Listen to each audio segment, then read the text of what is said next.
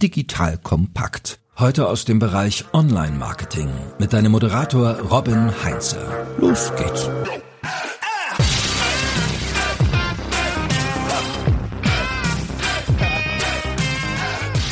Marketing mit Nachhaltigkeit. Sollte ich das machen oder laufe ich Gefahr, als Greenwasher gebasht zu werden, um ein bisschen Buzzword-Bingo zu machen? Paulo Coelho, so spricht man ihn, glaube ich, aus, hat gesagt, die Welt verändert sich durch dein Vorbild und nicht durch deine Meinung.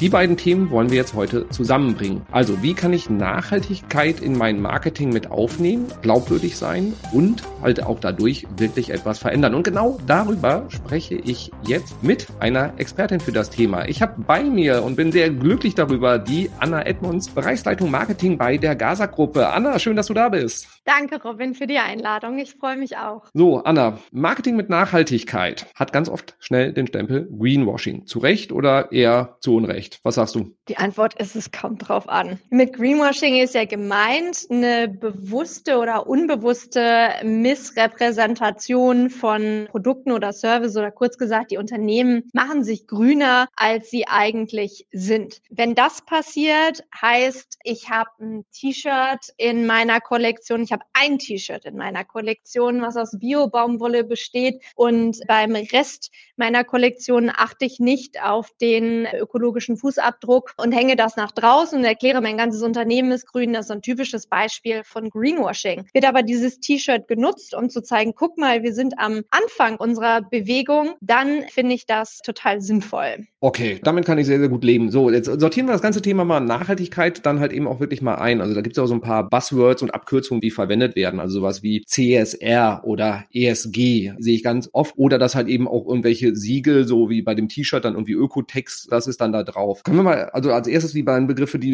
so, wo ich als erstes drüber gestolpert bin, CSR, ESG. Du kannst sie wahrscheinlich besser erklären als ich. Ja, sehr gerne. Also CSR und ESG werden oft sehr ähnlich verwendet. Die beschreiben, also CSR steht für Corporate Social Responsibility und ESG steht für Environmental Social Governance und beide beschreiben eine verantwortungsbewusste unternehmerische Haltung. Das heißt, ich agiere mitarbeiterorientiert orientiert. Ich gehe bewusst schon mit natürlichen Ressourcen um. Ich kümmere mich um Belange von Umwelt- und Klimaschutz und ich engagiere mich vor Ort. Okay, super. Dann erstmal danke für die Einordnung. Jetzt schauen wir mal auf die GASAG. Du bist Bereichsleiter Marketing bei der GASAG. GASAG ist ein Energieversorger oder böse Menschen würden es wahrscheinlich der Stromkonzern, das klingt mal so ein bisschen abwertend bezeichnen. So, Energieversorger sind, glaube ich, jetzt nicht irgendwie im Verdacht, dass das Thema Nachhaltigkeit irgendwie auf der Prioritätenliste ganz oben ist. Ich vermute, du wirst mir jetzt sagen, zu Unrecht Recht, zumindest bei euch? Ganz genau, das ist die Antwort. Also für uns gesprochen kann ich sagen, wir haben uns ganz klar Nachhaltigkeit in die Unternehmens-DNA geschrieben. Wir haben uns auch schon vor einiger Zeit auf den Weg gemacht und haben uns ganz klare Ziele gesetzt. Als Organisation wollen wir 2025 klimaneutral sein und unsere Produkte und Services für unsere Kunden sollen bis spätestens 2040 klimaneutral sein. Also schneller als das Ziel der Bundesregierung. Sehr schön.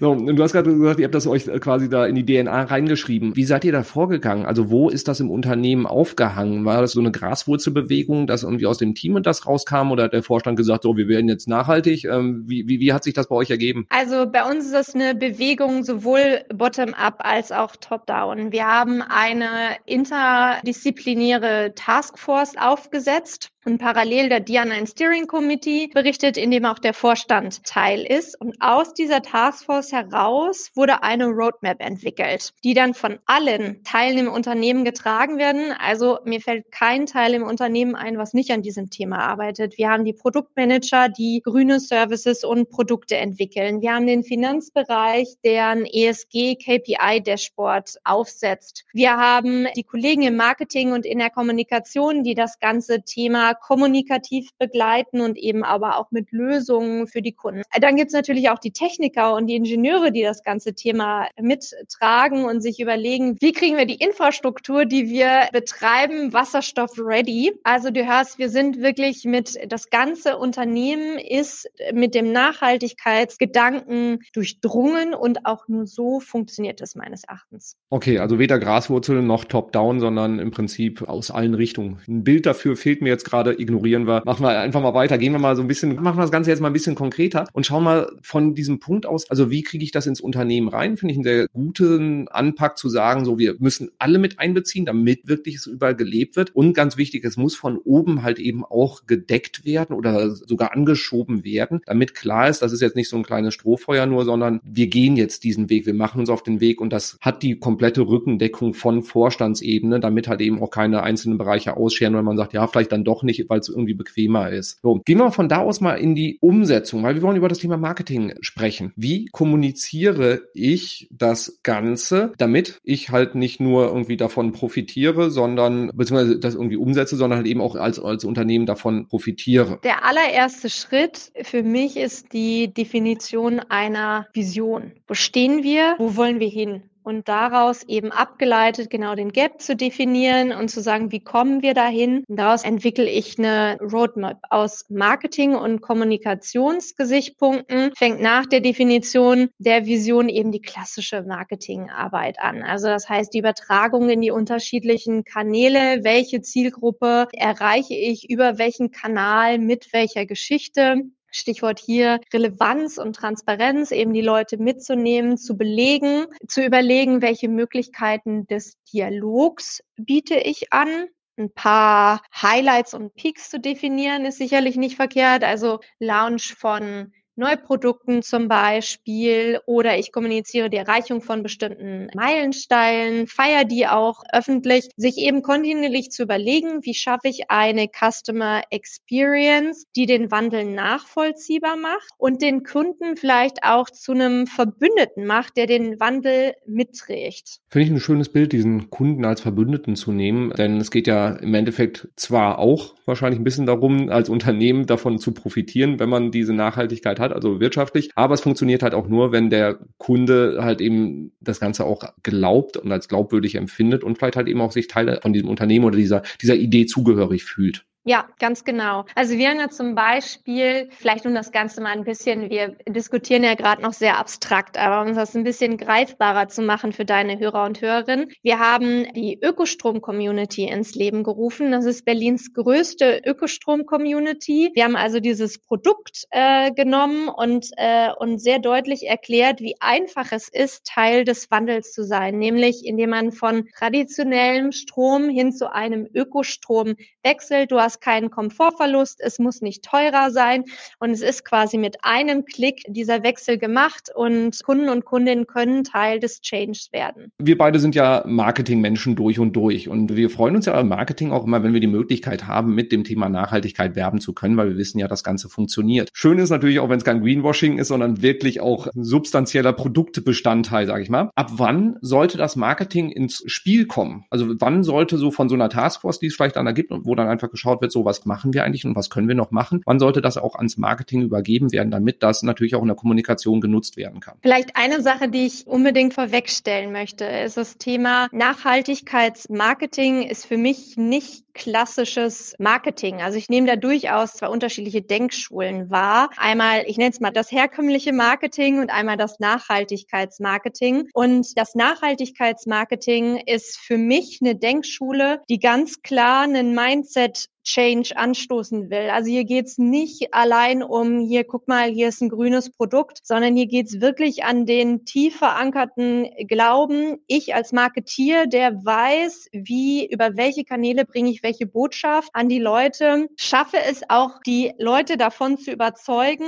dass sie Teil von diesem Change werden. Also quasi, ich sehe unsere Kunden als Verbündete in diesem Change. Aber vielleicht zu deiner Frage, wann kommt Marketing ins Spiel. Ja, einen Teil haben wir da gerade schon genannt. Das ist das Thema Produkt und der andere Teil ist das Thema Kommunikation aus meiner Sicht. Also im ersten Schritt, wenn man sich als Organisation unterscheidet, wir wollen nachhaltig werden, wir stellen Klimaneutralität in den Mittelpunkt unseres Doings, dann ist Marketing mit dabei, die Nachhaltigkeitsvision fürs Unternehmen nach innen und nach außen gerichtet zu beschreiben und dann ganz klassisch, wenn es nach außen geht, die kommunikative Aussteuerung Ansteuerung der Vision über die Kanäle. Für mich als Nachhaltigkeitsmarketier geht es aber auch darum, die Kundinnen und Kunden mit denen in Dialog zu treten, um sie eben so davon zu überzeugen, zu, ja, ich habe gerade gesagt, zu Verbündeten zu machen. Das geht nicht nur mit leeren Worten, sondern eben auch, da kommt das Thema Produkt ins Spiel, sondern auch mit guten Lösungen und eben auch als Belege zu liefern. Also haben wir als Unternehmen zum Beispiel gesagt, dass wir die Energiesparoffensive der Bundesregierung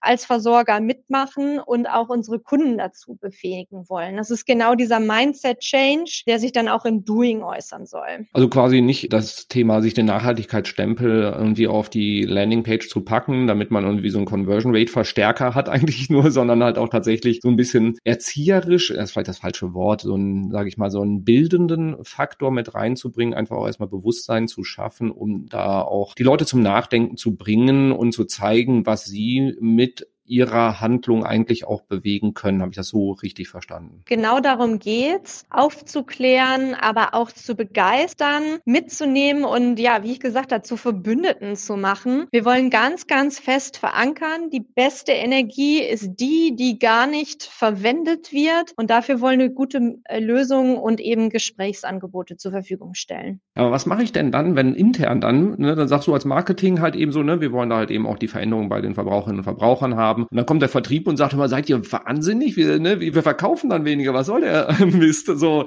so, das könnte doch auch in Unternehmen dann irgendwie an Grenzen stoßen, wenn man merkt, okay, das ist jetzt nicht unbedingt alles nur geschäftsfördernd, was wir da machen. Das ist, glaube ich, eine Grenze im Kopf. Das ist so dieses klassische Marketing, Vertriebsdenke, von dem ich mich als nachhaltig Marketier abgrenze. Also nur weil ich nachhaltig bin und mich auf nachhaltiges Geschäftskonzept fokussiere, heißt es ja nicht, dass ich weniger Vertrieb mache. Das schließt sich ja überhaupt nicht aus. Im Gegenteil, das ist ja ein wachsendes Marktsegment und nicht irgendein Nischending. Gut, wahrscheinlich äh, tatsächlich ist es dann so, dass es kurzfristig vielleicht dann auch mal zu Rückgängen kommen kann, wenn das Bewusstsein bei den Verbraucherinnen und Verbrauchern noch nicht da ist, dass vielleicht halt eben auch für nachhaltig erzeugte Produkte, jetzt auch unabhängig von eurem Segment, mehr bezahlt werden muss, dass dann erstmal vielleicht auch dann tatsächlich der Umsatz ein bisschen drunter leidet, aber langfristig gedacht, Nachhaltigkeit heißt ja nicht nur grün, sondern halt eben nachhaltig ist ja auch langfristig gedacht gedacht, profitiert man dann doch und dafür ist wahrscheinlich dann auch die Rückendeckung von C-Level, Vorstandsebene, wie auch immer, irgendwie relevant. Ja, gut zusammengefasst. Wunderbar. Doch, dann sind wir ja auf dem richtigen Weg. So, also, wir haben das ganze Thema bei uns in der Organisation implementiert. Alle Abteilungen arbeiten damit. Der Vertrieb ist auch auf Spur und sagt, okay, gut, was ihr da macht im Marketing. Wie starte ich dann die Kommunikation von diesen Maßnahmen? Weil jetzt einfach hinzugehen und irgendwie so sich so einen grünen Stempelstörer da drauf zu machen und sagen, klimaneutral oder nachhaltig, kann man machen, aber so mein Bauchgefühl sagt mir, es ist jetzt kein Geniestreich. da stimme ich dir zu. Also über einen Teil, wie ich da anfangen würde, habe ich schon gesprochen, nämlich das ist die Definition der, der Vision. Also wohin soll die Reise gehen? Dann ganz klares Handwerkszeug, die Kanalauswahl. Also über welchen Kanal erzähle ich welche Geschichte für welche Zielgruppe. Stichwort Relevanz hier. Aber bei dem Thema mega wichtig, das Thema Transparenz. Dann sich zu überlegen, welche Möglichkeiten des Dialogs biete ich an.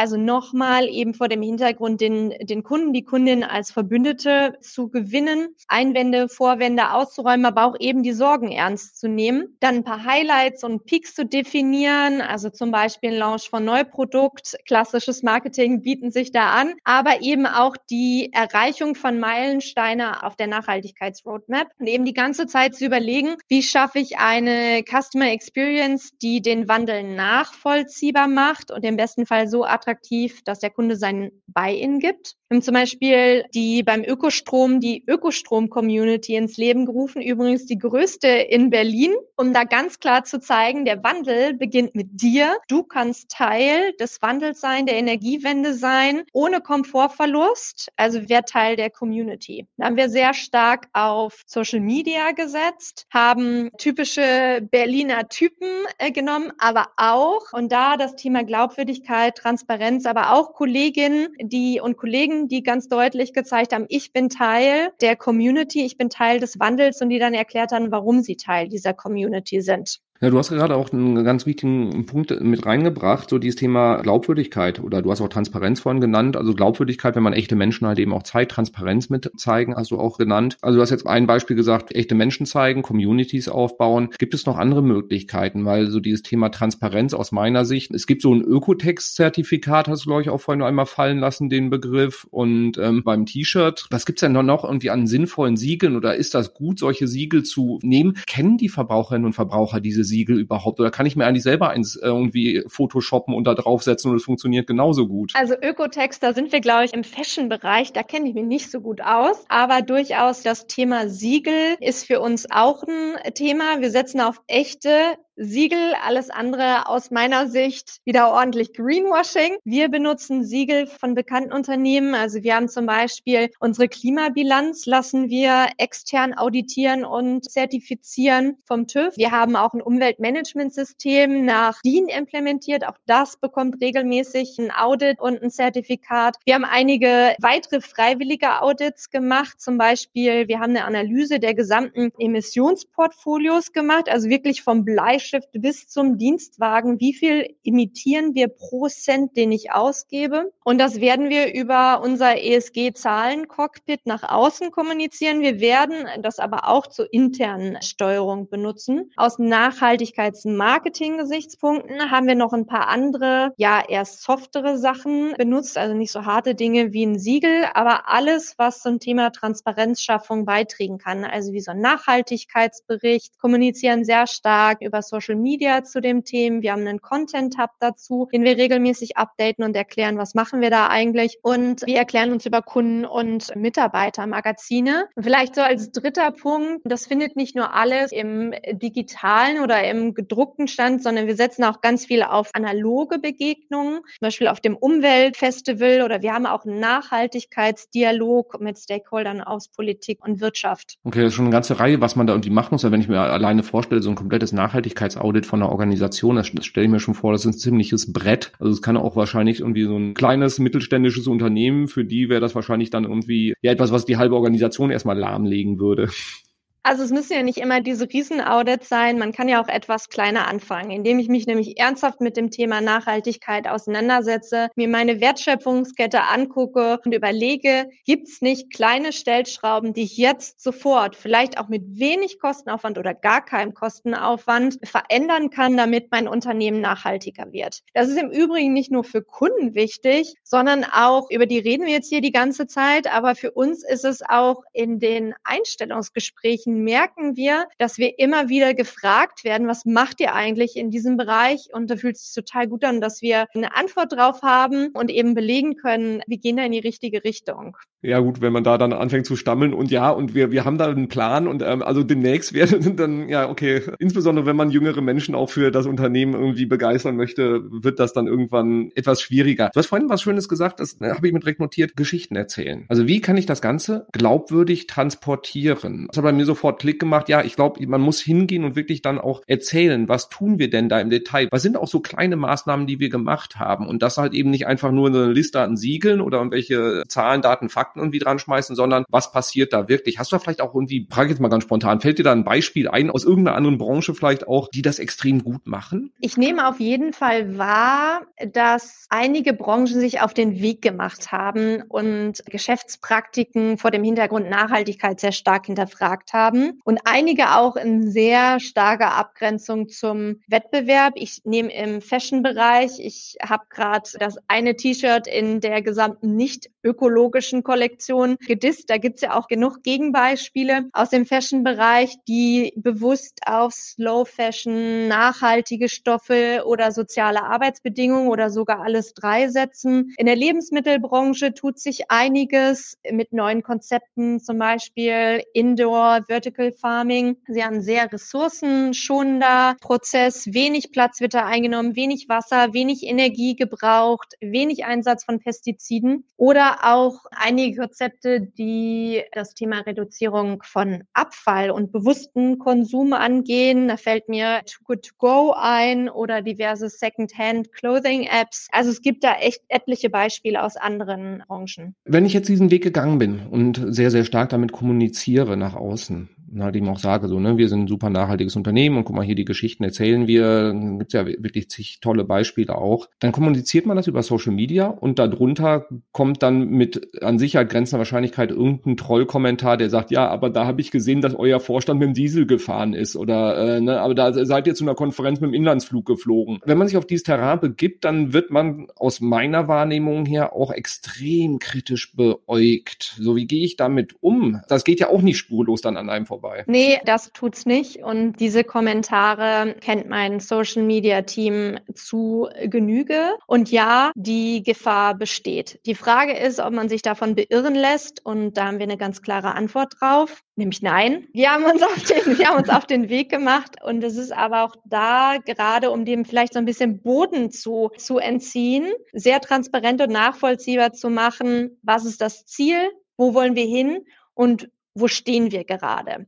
Also bei uns ist es auch so, dass wir, wir haben ein Ziel definiert, wir sind da ganz klar auf dem Weg, aber wir haben auch noch nicht die Antwort zu allen Fragen. Aber wir schreiten diesen Weg, den wir definiert haben, sukzessive und konsequent ab. Wir sprachen auch gerade über das Thema Greenwashing und was das für ein enger Grad ist. Also wenn ich zum Beispiel ein Fashion-Label habe und ich habe jetzt dieses eine T-Shirt da draußen, was aus Bio-Baumwolle besteht und bewerbe das gerade und der Rest meiner Kollektion ist aber gar nicht öko, dann muss das nicht unbedingt schlecht sein, weil es ist dieses eine T-Shirt, was da den Unterschied macht. Und wenn ich dann erklären kann, mal auf, bis zum Datum X ist der Rest der Kollektion umgestellt und wir kümmern uns auch darum, dass die Leute, die dieses T-Shirt fertigen, zu vernünftigen Arbeitsbedingungen arbeiten können, dann finde ich das einen guten Ansatz. Also so eine Transformation von Geschäftsmodellen, die nicht direkt auf diesem Nachhaltigkeitsfuß fußen, ist aufwendig, ist langwierig, kann kostenintensiv sein, lohnt sich aber. Ja, ich erinnere mich gerade, letztes Jahr hat Aldi, glaube ich, angekündigt, dass sie halt nur noch Haltungsformen jetzt irgendwie Haltungsform 1 und 2 und B abschaffen und dann nur noch 3 und 4 und haben Applaus dafür bekommen, ein bisschen und eigentlich einen riesen Aufschrei, warum verkauft ihr noch überhaupt noch Fleisch, warum nicht jetzt sofort, etc. Ich kann beide Seiten verstehen. Also zum einen sagen, gut, dass ihr euch auf den Weg begibt, aber so hätte da eigentlich erstens mal früher drauf kommen können und zweitens kann das nicht schneller gehen und ich habe auch, auch viele Statements von Aldi dazu gelesen, weil ich es ein ganz spannendes Thema fand und da ging es halt eben auch so, ja, da, es hängt eine ganze Menge da dran. Also da hängen Arbeitsplätze dran, da hängen Lieferketten dran etc. Also das, ja, wir würden es gerne schneller umstellen, aber das geht nicht von heute auf morgen. Wenn wir einfach sagen, wir verkaufen jetzt kein Fleisch mehr, dann, dann gehen die Leute halt eben in einen anderen Laden und kaufen Haltungsform 1 für 99 Cent das Kilo so ungefähr. Ganz genau. Und ich finde, da ist Aldi auch ein gutes Beispiel von diese Transformation muss nicht nicht unbedingt auch im Preis ausdrücken. Also das ist genau dieser berühmte erste Schritt, der da gegangen wird, dass darauf geachtet wird, wie sieht eigentlich meine Wertschöpfungskette aus, was für Produkte Produkte biete ich da an. Ich bin mir sicher, der Konsument wird Ihnen das auch danken. Und wenn man sich da mal umdreht, jetzt haben wir Aldi genannt, dann könnte man ja mal auf Edeka blicken.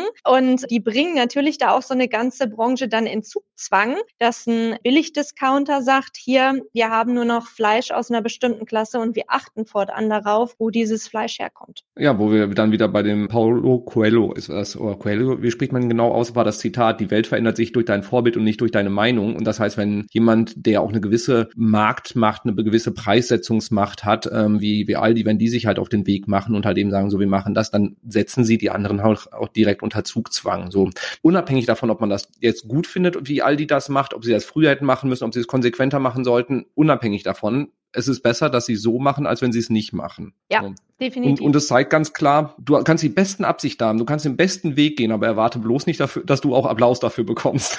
und das bringt mich zu der Frage, sollte ich als Unternehmen diese Sachen dann kommunikativ wirklich in den Fokus stellen? Oder sollte ich eher sagen, komm, ich mache das nebenbei und stelle es gar nicht so ganz intensiv dann auch in meine Kommunikation mit rein, damit ich halt nicht am Pranger stehe? Also die Gefahr, am Pranger zu stehen, hättest du ja auf beiden Seiten. Nämlich Nummer eins, warum passiert denn nichts? Und Nummer zwei, das Aldi-Beispiel, warum denn jetzt erst und so langsam und so weiter. Also ich glaube, die Antwort ist, es kommt drauf an. Also wenn ich das Thema Nachhaltigkeit nicht richtig ernst nehme als Unternehmen und einfach da, du hast gerade gesagt, da einfach so ein Siegel drauf drückt, was ich noch selber erfunden habe, dann kann ich echt nur davon abraten. Wenn dahinter ein Plan steht, eine Vision, wo man sein will und man jetzt hier die ersten Schritte geht, dann würde ich das kommunizieren und eben auch kontinuierlich kommunizieren und das so transparent wie möglich und dann nicht nur den Talk talken, sondern eben auch den Talk walken und immer wieder Belege dafür liefern, wir sind da dran. Also jetzt nicht unbedingt, wenn man das erste, sag ich mal, bioproduzierte T-Shirt hat, sofort dann irgendwie Hauswände plakatieren damit und zu sagen, wie, wie toll man ist, aber halt kontinuierlich diesen Weg weitergehen und in einem angemessenen Maße mit in die Kommunikation aufnehmen. Habe ich das so richtig interpretiert? Wunderbar. Wie wertvoll ist es, wenn mich Verbraucherinnen und Verbraucher jetzt als nachhaltiger wahrnehmen? Es gibt ja so in der Psychologie diesen Halo-Effekt, dass eine gewisse Eigenschaft von oder ein Produktmerkmal, wenn das als besonders hochwertig angesehen wird, dass das halt eben auf das gesamte Produkt oder auf das gesamte Unternehmen übertragen wird. So, wenn ich mir vorstelle, die Unternehmen, die super populär sind, sind auch total begehrte Arbeitgeber, weil man denkt, die müssen ja auch total gute Arbeitgeber sein. Also da hat man so einen Halo-Effekt, äh, wo das übertragen wird. Gehen die Leute davon aus, dass nachhaltig produzierte Produkte bessere Produkte sind? Also äh, stärkt das dann das Image auch im Gesamten? Haben wir da so eine Übertragung? Meines Erachtens ist die Antwort ja. Ich bin mir aber nicht sicher, ob das für den Energiebereich funktioniert. Aus zwei sehr einfachen Gründen. Einmal die Konsumentensicht oder sehr einfach gesagt, nur weil wir Ökostrom verkaufen, glauben Leute ja nicht, dass unser Gas grün ist. Auch wenn wir daran arbeiten, dass es zukünftig grün ist. Und zweitens, weil Strom und Gas eher Low-Involvement-Produkte sind, so ähnlich wie zum Beispiel Versicherungen. Und das ist auch einer der Gründe, warum wir so aktiv in der Kommunikation sind, damit wir durchdringen und aktivieren eben bei diesem Mind Change. Meine These ist aber auch, dass eben die Produkte mit einem höheren Involvement-Grad, also Autos, Sportbekleidung, dass der Halo-Effekt da funktioniert. Und da funktioniert er auch im Nachhaltigkeitsmarketing. Wir arbeiten damit nicht, eben weil ich nicht glaube, dass er für unseren Bereich funktioniert, sondern wir besinnen uns da auf das, was wir sind und was uns als Traditionsunternehmen ausmacht. Wir sind 175 Jahre alt. Wir sind sehr eng verwurzelt hier mit der Stadt. Wir haben uns mehrmals neu erfunden und wir sind wirtschaftlich stabil. Eins der Assets, äh, das haben wir ja in den letzten Monaten erlebt, sehr wichtig und wird auch von den Kunden und Kundinnen gewürdigt mit Blick auf die Billigversorger, die pleite gegangen sind. Also ein ganz klarer Effekt, auf den, der, von dem ich glaube, dass er für die Energiebranche nicht funktioniert. Wenn ich mich jetzt inspirieren lassen möchte von anderen Unternehmen, anderen Branchen, weil es gibt ja auch einige, die da echt toll sind. Ich habe vor, vor vielen Jahren zum Beispiel von immer das Buch von dem Gründer von Patagonia, so aus dem Fashion-Bereich gelesen, die ja auch da, wo das einfach total tief in der DNA ist. Andere Unternehmen haben erst später sind diesen Weg gegangen. Was sind so Beispiele, wo du sagst, wo man drauf schauen sollte? Wer macht das wirklich gut, glaubwürdig und wo man auch merkt, so, das ist wirklich gelebt? Wen würdest du da empfehlen, den ich mir anschauen soll? Patagonia ist ein gutes Beispiel. Armed Angels ist ein anderes. Die ziehen das konsequent durch. Und jetzt weiß ich peinlicherweise nicht, wie man die Firma richtig ausspricht. Welcher? Die Turnschuhe. Ich finde auch, die machen einen richtig guten Job. Das ist nicht nur Nachhaltigkeitsmarketing, sondern die haben sich die komplette Wertschöpfungsschiene angeguckt. Die beziehen alle drei genannten, beziehen ihre Kunden mit ein, aktivieren die und auch die Kunden, die diese Kleidung tragen. Das ist fast schon so ein Aushängeschild, wofür die stehen und was sie für den Kunden auch so ein Aushängeschild von, wir sind Teil dieses Mindset-Changes. Ja, auf jeden Fall. Ich glaube, der Fashion-Bereich ist auch der, der da am meisten Potenzial irgendwie hat es, glaube ich, auch in Sachen ökologischer Fußabdruck. Ich, so neben der Fleischindustrie, glaube ich, die größte Katastrophe, die wir irgendwie geschaffen haben durch unser Konsumverhalten. Definitiv. Ich sag nur 32 Mini-Kollektionen pro Jahr im Fast-Fashion-Bereich. 32. Das kann man dann in Abfall umrechnen, in Wasser, in Energie, in Chemikalien, Menschenrechte. Ich, ich rechne es mal in Zeit um. Wir haben 52 Wochen. 52 50 Wochen im Jahr zur Verfügung. Also, also ganz schön stressig. Also so Produktentwicklung wollte ich da auch nicht machen. Ein Beispiel, was mir aus dem Nahrungsmittelbereich einfällt, ist jetzt gerade auch noch zum Thema Geschichten erzählen. Kommt mir gerade Follow Food beziehungsweise Follow Fish.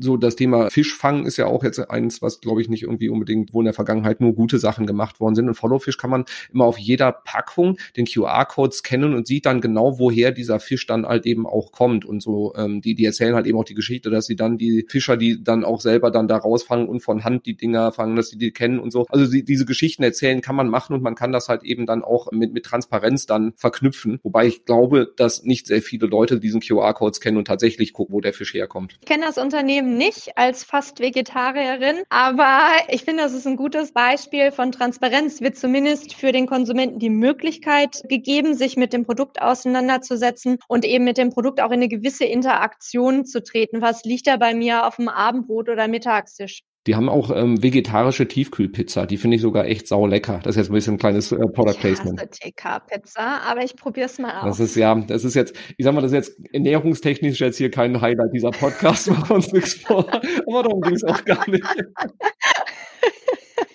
Also, wir schauen uns das Ganze mal an. Wie starte ich mit dem Thema in meiner Organisation, wenn ich sage, ich bin noch nicht so richtig tief da drin? Du hast jetzt uns da schöne Einblicke gegeben. Also, das heißt, ihr habt das sowohl von oben die Deckung von Seiten der Geschäftsführung gehabt, beziehungsweise die involviert. Ihr habt jede Abteilung involviert, damit das halt eben auch wirklich an jeder Stelle in dem Unternehmen ist und man sich halt nicht nur irgendwie diesen grünen Stempel drauf klatscht, damit die Conversion Rate auf der Landingpage irgendwie besser wird. Also, es muss halt wirklich tief im Unternehmen drin sein, im Optimalfall. Aber das hatten wir jetzt auch an mehreren Beispielen, jeder Schritt ist besser als kein Schritt. Das heißt, also man muss nicht unbedingt direkt die große Hafenrundfahrt buchen, sondern man kann halt eben auch hingehen und sagen, ich fange mit einzelnen Stellschrauben an, um einzelne Sachen zu verbessern, ähm, damit ich überhaupt erstmal anfange, diesen Weg zu gehen und dann sukzessive halt eben auch die Leute dann da mitnehme. Aber klar, je schneller, je intensiver, umso besser. Wenn wir das angefangen haben, dann gehen wir in die Kommunikation und binden das auch in unsere Kommunikation mit ein. Das sollte aber auch angemessen sein, hast du auch schön gesagt. Also das heißt, wenn ich da irgendwie so eine kleine Stellschraube gedreht habe und dann irgendwie mich ganz mit breiter Brust hinstelle und sage, wie toll und grün ich jetzt bin, dann wird das Echo wahrscheinlich nicht unbedingt super prall sein. Selbst wenn man da auch schon sehr, sehr viel macht, kann man nicht ausschließlich mit Applaus rechnen, weil die Leute das Ganze halt eben auch doch schon sehr, sehr kritisch beäugen. Und je weiter man das Maul aufreißt auf gut Deutsch, umso kritischer wird man dann wahrscheinlich halt eben auch beäugt. Und damit das Ganze glaubwürdig ist und nicht so zum Bumerang auch wird, sollte man halt sehr, sehr stark auch mit dem ganzen Thema Transparenz arbeiten, wirklich an seiner Glaubwürdigkeit arbeiten und auch viel zeigen, die passenden Geschichten darum herum erzählen, dass die Leute es verstehen und dass sie es halt eben einen auch glauben. Du hast auch das Wort Dialog fallen lassen, also halt eben auch in den Dialog gehen, Dialogmöglichkeiten bieten, damit die Leute Fragen stellen können, damit sie auch ein Forum haben, irgendwie Kritik und Anregungen zu geben. So, und wenn ich das mache, dann sollte es, so habe ich es verstanden, bei dir auch nicht nur nachhaltig dem Planeten zugutekommen, sondern eigentlich auch dem Umsatz, zumindest nicht dem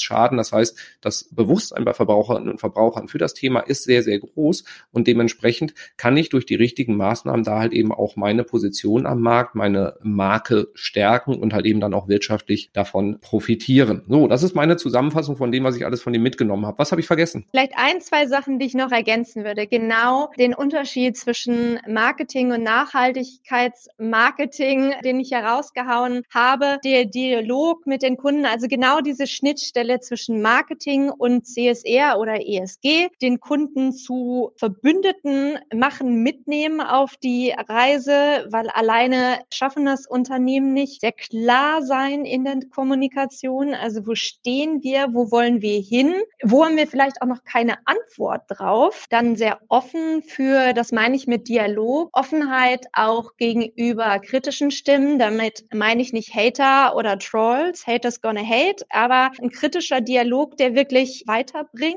und einen vielleicht auch aus dieser Greenwashing-Ecke, wenn man denkt, uh, ich komme da in so eine gefährliche Ecke auch rausholt, indem man sich öffnet eben für diesen Dialog. Und das kann man nicht deutlich genug sagen. Nachhaltigkeitsmarketing funktioniert eben nur, wenn es das ganze Unternehmen durchdringt, wenn es ganzheitlich angelegt ist und man es wirklich ernst meint mit der Sache. Ja, super Ergänzung nochmal, genau diesen Punkt zu zeigen. Welchen Weg sind wir gegangen und wo wollen wir eigentlich noch hin, um halt auch da kritischen Rückfragen einfach auch zu zeigen. So, ne, wir sind auf dem Weg und was ich einen ganz spannenden Punkt finde, halt eben offen zu sagen, wir haben nicht auf jede Frage eine Antwort. Wir haben noch nicht für alles eine Lösung. Das haben wir, glaube ich, jetzt alle ganz gut von Robert Habeck gelernt, der das sehr, sehr gut aus meiner Sicht macht und einfach auch sagt so, erstens, mir wäre es auch lieber, wenn wir das halt eben anders lösen könnten, aber wir haben gerade keine andere Lösung und auf diese Fragen wissen wir keine Antwort und wir würden es gerne besser machen, aber es geht gerade nicht. So und, und diese Transparenz halt eben auch zu zeigen, vielleicht auch eben auch eingestehen, ja, in der Vergangenheit haben wir das jetzt nicht so super gut gemacht. Ich glaube, das hilft einfach auch diese Glaubwürdigkeit dann auch zu vermitteln. Ja, sehr gutes Beispiel mit Robert Habeck, super Kommunikator, der eben da auch sehr offen, ja auch sagt zum Teil auch sehr hemdsärmelig mit verwackelten Handy, Videos, zerknitterten Hemd, aber der eben ganz genau erklärt, da wollen wir hin und eben kontinuierlich kommuniziert und auch sehr deutlich sagt, darauf habe ich gerade keine Antwort, aber ich arbeite daran. So, Anna, ich glaube, wir kommen zum Ende. Wenn man mit dir weiter über dieses Thema philosophieren, diskutieren möchte, Inspiration haben will, Anregungen haben will, wie tritt man mit dir am besten in Kontakt? Mich findet man auf LinkedIn. Wunderbar. Wir packen einfach den Link zur Anna in die Show Notes und dann kann man sie einfach fragen zu diesem Thema. Also wenn du, liebe Hörerinnen, liebe Hörer, in das Thema tiefer einsteigen willst, dann ist die Anna auf jeden Fall eine extrem kompetente, sympathische Gesprächspartnerin dazu. So, liebe Anna, vielen, vielen Dank für all die Insights. Es war mir ein großes Fest. Ich habe einiges gelernt und ich hoffe, die Hörerinnen und Hörer, da bin ich ganz sicher, auch. Vielen Dank, Robin. Das hat Spaß gemacht. Sehr schön. Und liebe Hörerinnen, liebe Hörer, nicht vergessen, den Podcast zu abonnieren. Einfach durch einen Klick, dann verpasst du keine der weiteren spannenden Episoden, die sich nicht nur um das Thema Nachhaltigkeit, sondern vornehmlich um das Thema Marketing kümmern. Da haben wir ganz viele spannende Sachen in den nächsten Wochen geplant. Also nicht verpassen. Und dann sage ich mal bis zum nächsten Mal. Tschüss. Danke fürs Zuhören beim Digital Kompakt Podcast. Du merkst, hier ziehst du massig Wissen für dich und dein Unternehmen heraus. Wenn du mit uns noch erfolgreicher werden möchtest, abonniere uns auf den gängigen Podcast-Plattformen. Und hey, je größer wir werden, desto mehr Menschen können wir helfen. Also erzähl doch auch deinen Kolleginnen und Kollegen von uns. Bis zum nächsten Mal.